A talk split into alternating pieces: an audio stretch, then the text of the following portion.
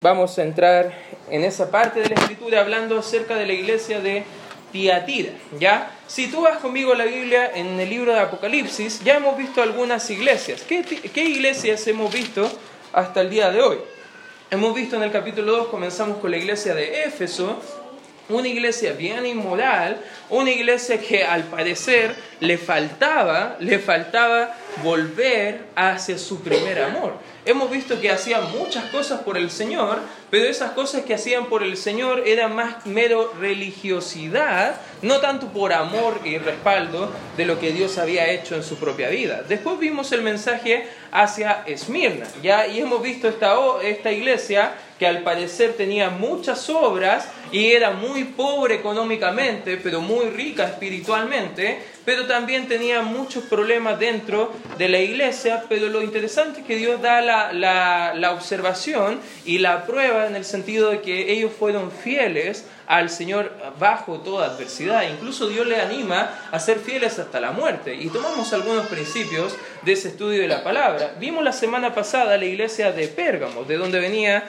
la palabra pergamino. Estuvimos viendo varias cosas al respecto de la piedrecita blanca y todo lo demás. Si te has perdido esas series, puedes ah, eh, escuchar el podcast de la iglesia y escucharlo con mayor detalle. A qué hacemos referencia en todas esas cosas. Pero a partir del versículo 18 vamos a tratar de terminar el capítulo capítulo 2 el día de hoy, hablando acerca de Tiatira. Lo interesante de la descripción de Tiatira es que nos va a mostrar como una iglesia corrompida, una iglesia que no está 100% de acuerdo a los estándares de Dios, más bien va mostrando una inclinación hacia las cosas del mundo, hacia lo pagano, hacia no lo que Dios le agrada. Tiatira como ciudad era la más pequeña de todas las de Asia Menor. Era una iglesia, era una ciudad bien pequeñita. Era una ciudad muy militar. Estaba en un punto estratégico entre Pérgamo, entre Éfeso y muchos de los que iban a batalla tenían que pasar necesariamente por esa ruta donde estaba Tiatira. Era muy conocida por sus grandes murallas, era muy fortificada, estaban muchos soldados entrenados en, la espada, en la lanza, en la defensa. Era una ciudad muy militar, fue muy estratégica, muy cerrada, muy protegida. También era un centro comercial en toda esa ciudad. No habían tantas personas que habitaban, había muchas personas que estaban en el servicio militar o en el comercio. Como era una ciudad de transición, no necesariamente muchos vivían ahí, pero eh, se pagaba impuesto o se cobraba a las personas que pasaban por esa ciudad. O sea, si tú quieres ir, por ejemplo, de, paseo, muchas veces toman la autopista y en algunos tramos hay algo que se llama peaje. Ya, si tú quieres pasar por acá, te vamos a cobrar. Es la idea de Tiatira. O sea, era, muchos venían con el correo de la época, no había mail, no había todavía Chile Express ni nada por el estilo, había personas en Dodge, ya, en dos patitas nomás, estaban caminando de un momento, de un lado para otro, y en ese caminar llevando el correo, eh, ellos les cobraban cuando pasaban por Tiatira. O sea, su economía se fundamentaba en la milicia, en la artesanía, también en, la, en, la, en, el cobro de impuestos, también se distribuía desde Tiatira mucha lana, mucha ropa, muchos artículos de cuero y artesanía principalmente de bronce. ¿Por qué estamos diciendo eso? Porque justo en la descripción vamos a ver que también habla acerca del bronce y era muy característico dentro de la iglesia de Tiatira. En lo religioso, cada ciudad tenía algo que se llaman gremios, que tenían también cada, cada gremio un patrón o un dios pagano. Eran muy conocidos por sus fiestas, sus juergas sexuales, eran pan de cada día, adoraban a dioses tales como Apolos, como Artemisa, como ya hemos visto, era la misma Diana de los Efesios, y tenían templos en diferentes lugares. En otras partes, o lo que tú debes entender, que de acuerdo a lo, establecido de la época antigua, había muchos esclavos y muchos esclavos estaban siendo maltratados y habían otros ciudadanos libres que estaban bajo el imperio que también estaban siendo maltratados y había un patrón o había un señor que establecía gremios y cobraba unos pequeños impuestos, pero ellos iban a prestar, como se dice, fianza, protección, para no ser tan maltratados como ellos estaban siendo maltratados. Ahora comenzó como algo súper interesante, pero se transformó en algo como libertino. O sea, cada día cuando ibas a estos gremios, o te emborrachabas, o entrabas en orgías sexuales, o diferentes cosas que eran casi el pan de cada día de toda la inmoralidad que había en Tiatira. habían gremios, idolatría e inmoralidad. Ahora, entendiendo eso acerca de la ciudad, vamos a la Biblia en el versículo 18 y dice el escritor, y escribe al ángel de la iglesia en Tiatira, el Hijo de Dios, el que tiene ojos como llama de fuego y pies semejantes al bronce bruñido, dice esto, yo conozco tus obras, amor y fe, servicio y tu paciencia, y que tus obras postreras son más que las primeras. Lo que está diciendo aquí la escritura es algo interesante.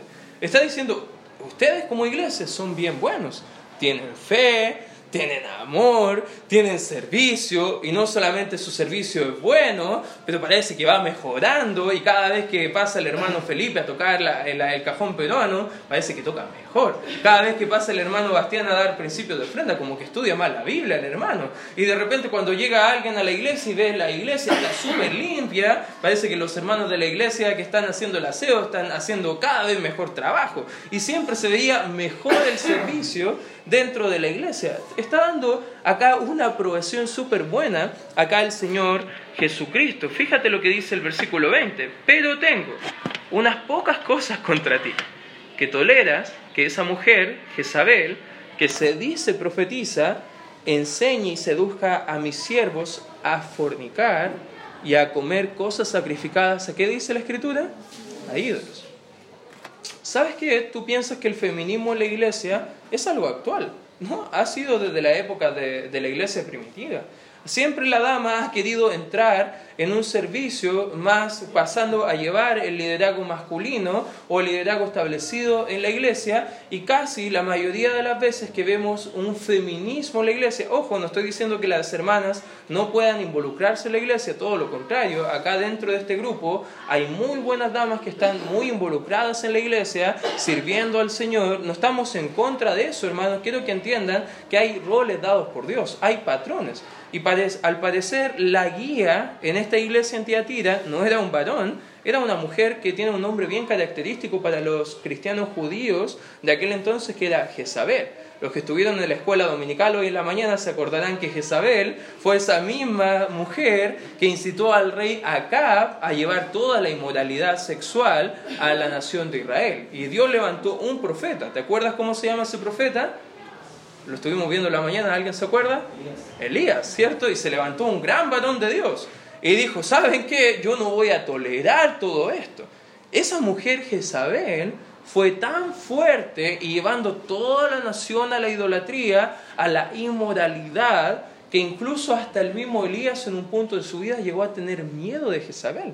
Imagínate lo dominante que fue esa dama, imagínate cómo era ese rey. O sea, el rey ni se habla tanto de Acab, se habla más de Jezabel y de todas las cosas malas que hizo en Israel. Y al parecer este nombre vuelve acá dentro de esta iglesia en Asia Menor que está en Tiatira. Y dice que estaba seduciendo, que estaba incitando a comer cosas que no, no debían hacer los creyentes, versículo 21, y le he dado tiempo para que se arrepienta pero no quiere arrepentirse de su fornicación. He aquí, yo la arrojo en la cama y en gran tribulación a los que con ella adulteran, si no se arrepienten de las obras de ella.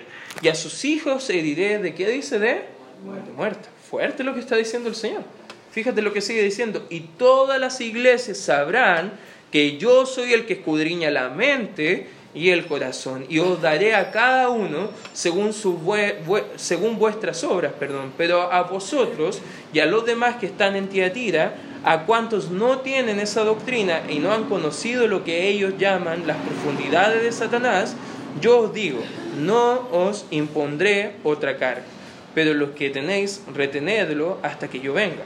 Al que venciere y guardare mis obras hasta el fin, yo le daré autoridad sobre las naciones y las regirá con vara de hierro, serán quebradas como vaso de alfarero, perdón, como yo también la he recibido de mi Padre, y le daré la estrella de la mañana, el que tiene oídos, oiga lo que el Espíritu dice a las iglesias. Vamos a orar y vamos a tratar de ver tres aplicaciones de lo que está mostrando acá el escritor y ver cómo lo podemos aplicar también a nuestra vida. Vamos a orar. Gracias Señor por este tiempo donde podemos estar estudiando tu palabra en esta tarde. Padre, ayúdame a poder hablar lo que dice tu palabra, ayudar a entender a mis hermanos de forma clara y sencilla tu mensaje, Señor, y que podamos entender la aplicación que quiere mostrarnos a nosotros en la Iglesia Bautista Libertad el día de hoy, Señor, y que podamos disfrutar de no ser una iglesia corrompida, sino todo lo contrario, Señor, una iglesia fiel y totalmente santa para tu honra y tu gloria. Gracias, Señor, por este tiempo. Bendice a mis hermanos,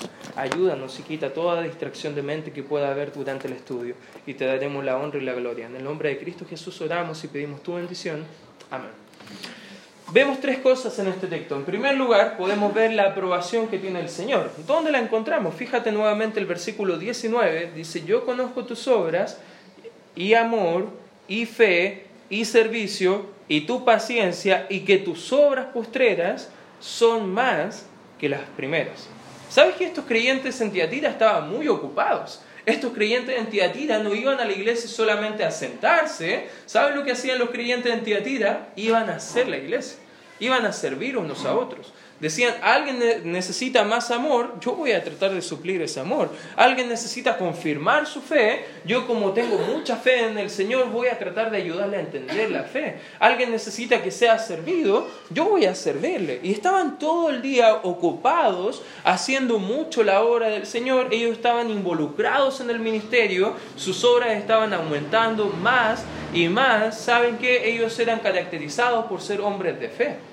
O sea, si alguien podía ver fe en la vida, debemos entender que la fe no es algo solamente intelectual, es algo que podemos llegar a vivir, es algo que es una realidad en el creyente. La fe, según el libro de Hebreos, es la certeza de lo que se espera, la convicción de lo que no se ve. ¿Sabes qué? Nosotros esperamos a alguien que no podemos ver. ¿Cómo se llama ese alguien?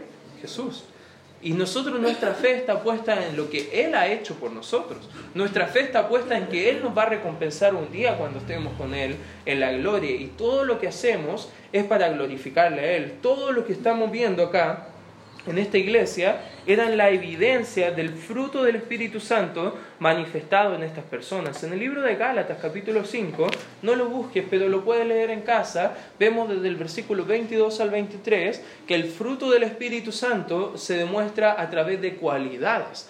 Muchas iglesias hoy en día dicen que el fruto del Espíritu Santo significa, o cuando tú llegas y sabes que hay el Espíritu Santo dentro de la iglesia, es que si aquí el pastor está predicando, de repente está predicando y está hablando de repente, entra como en un éxtasis y dice, y empieza a hablar cosas raras, y de repente, no sé, si alguien no tiene muy bien lavada la ropa, lanza yema, quema rama seca y lava rinzo, lava blanco y cosas por el estilo, y cosas así donde hay casi un desorden y entra todo el desorden y hay todo una, un, un, bloqueo dentro. Una vez entré a uno de esos tipos de iglesias cuando estábamos en, en, el seminario estudiando sectas y doctrinas equivocadas y con un hermano de la iglesia, no voy a decir, pero parece que se llama Carlos, ustedes le conocen, entramos a una de esas iglesias y yo estaba sorprendido.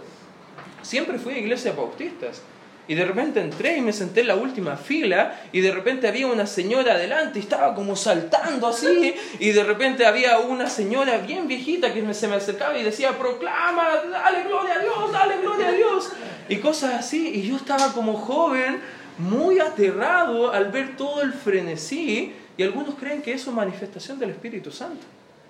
Pero la Biblia dice que la manifestación real del Espíritu Santo no está en cosas externas que podemos hacer, sino que está en una vida transformada, en una vida controlada por el Espíritu Santo. ¿Y cómo se muestra? Bueno, le dije que lo, lo, buscaran después, pero mejor leamos ¿Qué dice el libro de Gálatas, capítulo 5? Mire, acompáñenme por favor ahí, el libro de Gálatas, capítulo 5, versículo 22, dice, más el fruto del Espíritu es, ¿qué dice? Amor. Hermano, ¿quieres demostrar el Espíritu Santo que realmente está actuando en tu vida, ¿cuánto amor tienes? ¿Cuánto amor a Dios tienes? ¿Cuánto amor a otros tienes?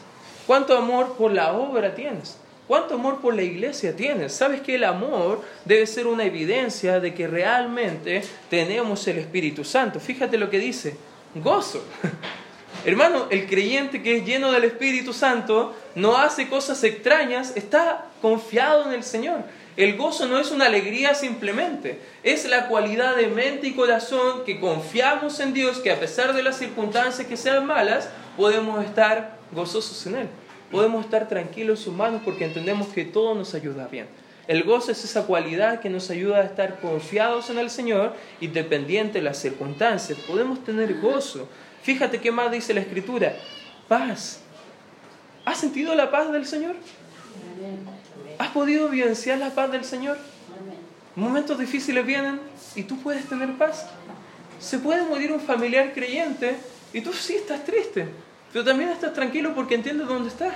Hay paz que sobrepasa todo entendimiento y todos están llorando, pero tú puedes estar tranquilo y la gente te dice, ¿cómo tan insensible? No, no es insensibilidad, es paz. Y esa paz solamente la puede dar Dios. Y fíjate lo que sigue diciendo, paciencia. ¿Cuánto de nosotros nos falta paciencia? Amén, hermanos. Ya los padres parece que pueden, pueden tener una doble cuota de paciencia. Parece que los hijos son dados por Dios para crear más paciencia a los padres, ¿ya? Pero todos nosotros necesitamos paciencia. Una persona paciente es una persona llena del Espíritu Santo.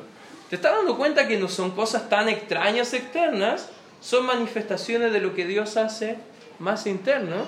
Fíjate lo que sigue diciendo. Benignidad, bondad, fe, mansedumbre, poder bajo control, templanza. Contra tales cosas, dice la Escritura, no hay.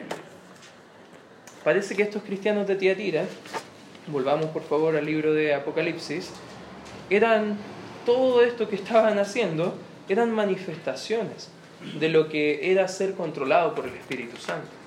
Y está diciendo que no todos los de la iglesia, pero sí una gran mayoría, era una iglesia caracterizada por su servicio. Era una iglesia que evidenciaba el fruto del Espíritu Santo. No era mera actividad religiosa lo que hacían en la iglesia, era verdadero servicio ferviente a Cristo. Qué lindo testimonio, hermano. Qué bueno sería que un día nos conocieran como Iglesia Bautista Libertad, porque acá en la iglesia demostramos la verdadera manifestación del Espíritu. Demostráramos el verdadero gozo y la gente te viera tu vida y dicen, ¡ah! Yo quiero tener lo que tú tienes. Y qué bueno que vas a servir a la iglesia. Yo también quiero ir a esa iglesia, porque sabes que las actitudes son contagiosas. Si tú vives en tu familia de la manera que Dios nos incita a vivir, gente en tu familia va a anhelar también tener lo que tú tienes. Porque tienes un matrimonio que no es tan malo como el resto. La semana estábamos hablando con un matrimonio de la iglesia y él contaba en su testimonio que estaba, estaba en un trabajo y todos tenían matrimonios destruidos y le decía, parece que el jefe, oye, ustedes parecieran que son casados. Estamos casados, le dicen la, este matrimonio. Y parece que no están peleando todo el día. ¿Y por qué tendríamos que estar peleando? Y parece que no se están gritando. ¿Y por qué tendríamos que estar gritando? Y parece que solamente al verles a ellos, estaban demostrando ellos, al ser cristianos y viviendo bajo el control del Espíritu Santo, que eran diferentes al resto de las personas. Y la gente se acercaba y decía, qué extraños, yo quiero tener eso. Yo quiero saber qué pasa en tu vida. ¿Puedes contarme un poco? Y al parecer esta iglesia estaba evidenciando todo esto. Nosotros no debemos servir solamente por servir, hermanos. ¿Lo entiende? ¿Me puede decir un amén? No debemos servir por servir. Hay gente obsesionada con servir en la iglesia. ¿Sabes qué? No importa nada si servimos en la iglesia si no lo hacemos con amor. Primera de Corintios 13 dice eso. Podemos predicar como las personas más buenas de la vida, la mejor predicación, pero si no hay amor de nada sirve. Podemos servir y, poder tener ser muy caritativos y repartir a todo el mundo cosas materiales, pero si no hay amor, de nada vale. Simplemente la Biblia ejemplifica que es como metales que van sonando, que no tienen ningún sentido, incluso molesta ese, ese ruido que solamente hacen esas cosas de acciones sin amor. Pero el servicio, hermano, lo hacemos por fe en el Señor, por amor a su obra, esperando con paciencia la recompensa que nos espera en los cielos. Amén, hermanos. Hacemos por eso el servicio al Señor. No lo hacemos para ser vistos, no lo hacemos por un aplauso, lo hacemos para honrar a nuestro Señor. Amén. Y si servimos al Señor, a Él solo servimos. Y lo hacemos para glorificar a Él. Y esta iglesia estaba aprobada por ese tipo de servicio. En segundo lugar, fíjate lo que dice la Escritura, en segundo lugar también vemos la acusación hacia ellos. Versículo 20 al 23 dice, pero tengo contra ti perdón, pero tengo unas pocas cosas contra ti que toleras que esa mujer Jezabel, que se dice profetiza, enseña y seduzca a mis siervos a fornicar y a comer cosas sacrificadas a ídolos. Y le he dado tiempo para que se arrepienta, pero no quiere arrepentirse de su fornicación. He aquí, yo la arrojo en cama y en gran tribulación a los que con ella adulteran, si no se arrepienten de las obras de ellas. Y a sus hijos heriré de muerte, y todas las iglesias sabrán que yo soy el que escudriña, la mente y el corazón, y os daré a cada uno según vuestras obras. El servicio diligente, hermanos, no compensa el pecado de un creyente. Lo que está diciendo acá la Escritura es que tú puedes estar sirviendo al Señor pero si hay pecado en tu vida, Dios no le complace ese pecado. Siendo honestos, hermanos, todos nosotros somos pecadores. Nadie merece servir al Señor. Pero hay actitudes pecaminosas que puede de repente usted hacer y cometer algún pecado, que todos nosotros día a día lo hacemos, pero otras cosas son patrones o conductas pecaminosas. Cosas que estamos regularmente cometiendo. Por ejemplo, mentira. ¿Te has dado cuenta que creyentes pueden ser bien mentirosos? Tú sabes que a lo mejor no puedes confiar en nada de lo que dice porque quizás un 10% es verdad y un 90% es mentira. Eso no debe ser en un creyente. Eso es una conducta pecaminosa. Cada conducta, cada pecado reiterado en nuestra vida que no hemos abandonado, eh, Dios está contra él. Eso es una conducta que no debe haber. Esto eh, permitía que esta dama, esta falsa profetisa, influenciara el corazón de estas personas, porque esta dama llevaba tras el sensualismo a la iglesia, tras la inmoralidad a la iglesia, incluso no tenían estándares bíblicos para el servicio, todo lo contrario, solamente si estabas dispuesto a servir, ibas a servir. ¿Conoces iglesias así que llegas y al siguiente domingo el pastor te dice, ¿puedes predicar? ¿Puedes hacer esto? Ya, ¿Le gustaría, hermano, que sirva en la iglesia? ni sabemos cómo vienen los hermanos, no sabemos cómo están sus vidas espirituales.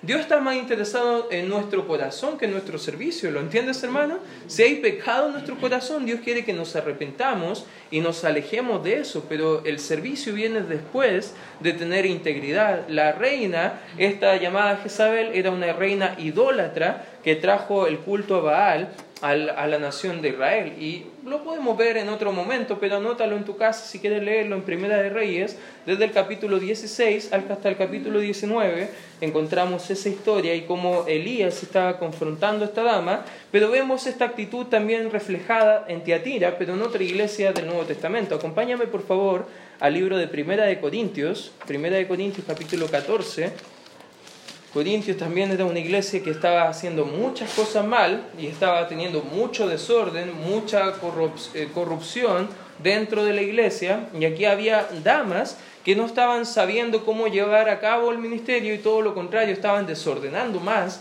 la iglesia. Y vemos a partir del versículo 34 de la escritura, dice el versículo 34, vuestras mujeres callen en las congregaciones porque no les he permitido hablar, sino que estén sujetas como también la, ley lo dice. 35. Y si quieren aprender algo, pregunten en casa a sus maridos, porque es indecoroso que una mujer hable en la congregación. Ah, pastor, está predicando machismo, ya no deben hablar las mujeres, yo me voy de esta iglesia. No, no, tranquilo.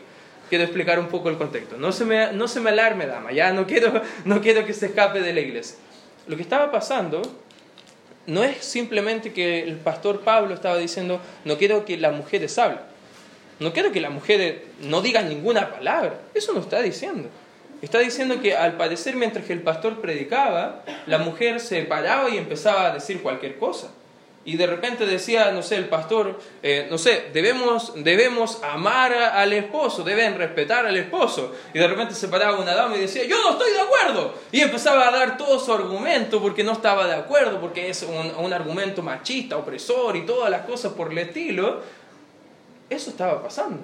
Y de repente alguien estaba profetizando, alguien estaba hablando lenguas y había todo un desorden. Y si tú lees el capítulo 12, 13 y 14, te vas a dar cuenta que el apóstol Pablo no está hablando solo a las damas, también está hablando duro a los varones. Y también está hablando duro a los que están sirviendo. Y también está hablando duro a los que no están sirviendo. Está hablando duro a los que hacen las cosas por hacerlas. Y está hablando a toda la gama. O sea, está hablando del el orden dentro de la iglesia.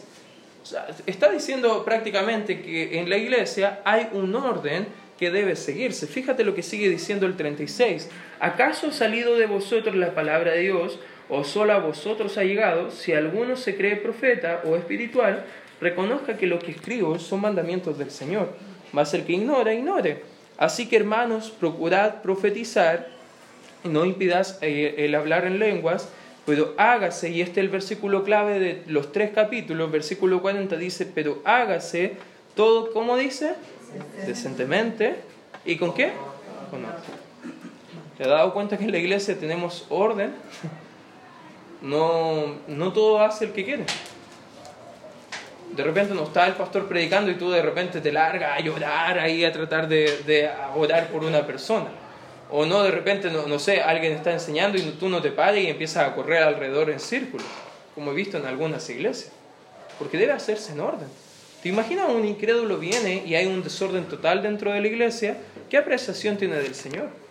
El Señor no es un Dios que se muestra a través del desorden. Todo lo contrario, Él hizo una creación totalmente ordenada. Él, él de todo lo que podemos ver de desorden, Dios no le gusta, no le agrada. Él nos llama a ser ordenados, a tener vidas decentes, a que la iglesia debe ser la manifestación decente de lo que Él es. Y dentro de esta iglesia había mucho desorden, había mucho mal, mala organización, habían damas liderando y llevando a cabo el ministerio, y esta dama incluso estaba enseñando creyentes a comprometerse con la religión romana. O sea, no está diciendo simplemente que se calle porque mujer, está diciendo que se calle porque está llevando la herejía a otros. Está diciendo, hermana, usted que está en discipulado con otra hermana, no le ande hablando del tarot. No le ande hablando acerca de las cosas que no tienen nada que ver con la doctrina sana. No ande enseñando que la salvación se pierde. No ande diciendo que le ore a San Expedito y a la Virgen María. No haga esas cosas. ¿Se entiende? Y eso es lo que estaba pasando. Damas, con su poder de influencia a otras damas, estaban animando a la congregación. ¿Te has dado cuenta que en la iglesia siempre son más damas que varones? la dama puede tener mayor influencia sobre otras damas. Tiene más confianza para hablar con otras damas todo tipo de cosas. Por ende, las damas deben tener también cuidado lo que están hablando dentro de la iglesia. Estas prácticas se realizaban en los gremios para que estos cristianos que fueron eh, también perseguidos, muchos de los gremios, eran gremios cristianos que cuidaban a cristianos, pero sabes que algunos de estos gremios cristianos también estaban gobernados por damas. Y algunas damas decían, ya, te permitimos este, este cobijo, pero tienes que escucharnos. aquí te vamos a decir lo que tú debes creer y debes comer carne sacrificada a los ídolos. Tú debes entonces ahora ir a la orgía con nosotros. Eso estaban diciendo. Eso era la costumbre dentro de esta iglesia. Una costumbre horrorosa, inmoral. En algunos casos incluso estos creyentes estaban más dispuestos a perder sus vidas que a ser protegidos sus cuerpos en cuanto a la persecución. Un cristiano medias, debemos reconocer hermano, y este quizás es una aplicación para nosotros, que es una insolencia del Señor. Dios no quiere cristianismo a medias. No quiere cristianismo solo de domingo o jueves, hermano quiere nuestra vida. ¿Lo entiendes? Quiere nuestra vida. Dios no quiere cristianos tibios, va a decir más adelante en el capítulo 3, viviendo con un pie en el mundo y con otro en la iglesia. Debemos entender que esa es la advertencia mayor, la acusación que está haciendo el Señor, que no debemos jugar a ser cristianos, más bien debemos ser cristianos. Amén. No debe ser solamente la costumbre ir a la iglesia, debe ser la costumbre involucrarse en la iglesia, servir en la iglesia. En tercer lugar, la advertencia para nosotros, y ahí sigue hablando a partir del versículo 24, pero si todos profetizan, ah, perdón, estoy en 1 Corintios 14, vuelva conmigo por favor al libro de Apocalipsis, con razón no me calzaba el versículo 24, 24 dice, pero a vosotros y a los demás que están en Tiatira, y y a cuantos no tienen esa doctrina y no han conocido lo que ellos llaman las profundidades de Satanás, yo digo, no os impondré otra carga. Pues lo que eh, tenéis, retenedlo hasta que yo venga. Al que venciere y guardare mis obras hasta el fin, yo le daré autoridad sobre las naciones. y las regirá con vara de hierro y serán quebradas como vaso de alfarero, como yo también la he recibido de mi Padre, y daré la estrella de la mañana, el que tiene oído, oiga lo que el Espíritu dice a la iglesia. Ya hemos visto en cada una de las iglesias que hemos estudiado acá en Apocalipsis que Dios simplemente quiere que nos resistamos al pecado y al maligno y que vivamos vidas consagradas a Él. Lo que está diciendo el Señor simplemente es lo siguiente, si tú estás conmigo, yo te voy a bendecir. Pero si tú estás contra mí y haciendo la voluntad de Satanás, no esperes mi bendición. Todo lo contrario, va a venir consecuencias a tu vida, va a venir eh, consecuencias directas por tu pecado, por tu extravío. La exhortación que Dios quiere y tiene a cada una de estas iglesias, excepto Esmirna, es simplemente arrepiéntete. Arrepentimiento es cambiar de opinión. Es simplemente es entender que yo estoy yendo rumbo a mi destrucción por mi propio pecado en contra del Señor, Dios llama al arrepentimiento a través de su predicación, de su palabra, entiendo que estoy mal y cambio de dirección, cambio de opinión que se traduce en un cambio de vida. Si tú te has arrepentido de tus pecados, tú debes dejar tu pecado. Si tú entiendes que hay una actitud mala en tu vida, abandónala. Si tú entiendes que hay algún patrón en tu vida que a lo mejor no te está ayudando a crecer espiritualmente, déjalo. Sabes que la aplicación es sencilla para nosotros y podemos verlo en algunas de las iglesias. Por ejemplo, como Éfeso, podemos ser celosos y estudiosos de la palabra de Dios como buenos bautistas, pero al mismo tiempo perder nuestra devoción a Cristo. ¿Te has dado cuenta que somos buenos para estudiar, pero cuánta fervor hay? Nos gusta estudiar la Biblia, pero ¿cuánto se traduce en una relación y comunión con el Señor? ¿Cuánto se traduce eso en vidas transformadas, en evidenciar el fruto del Espíritu? Como Tiatira, nuestro amor puede ser creciente, pero carece de pureza delante del Señor. Podemos decir al Señor, yo te amo, hacer cosas locas por Él, pero andar en pecado al otro día. Así pueden ser nuestras vidas. Como Pérgamo y Tiatira podemos ser tan tolerantes con el mal y disgustar al Señor a pesar de nuestro servicio a Él. ¿Sabes que la escritura es clara? La Biblia nos dice que Dios no se complace en una iglesia desobediente, todo lo contrario. Dios quiere obediencia de sus hijos. Y el mensaje simple del día de hoy es, hermano, no te apartes del Señor. No hagas lo que tu corazón y tu carne quiere, a lo que la palabra de Dios y el Señor en su corazón quieren. Hermanos, tenemos toda una vida acá en esta tierra para glorificar al Señor. No perdamos el tiempo arrepintámonos el día de hoy y hagamos las cosas a la manera del Señor. Te quiero invitar a considerar vivir para el Señor. Vamos a dar gracias, Señor, por este tiempo estudiando.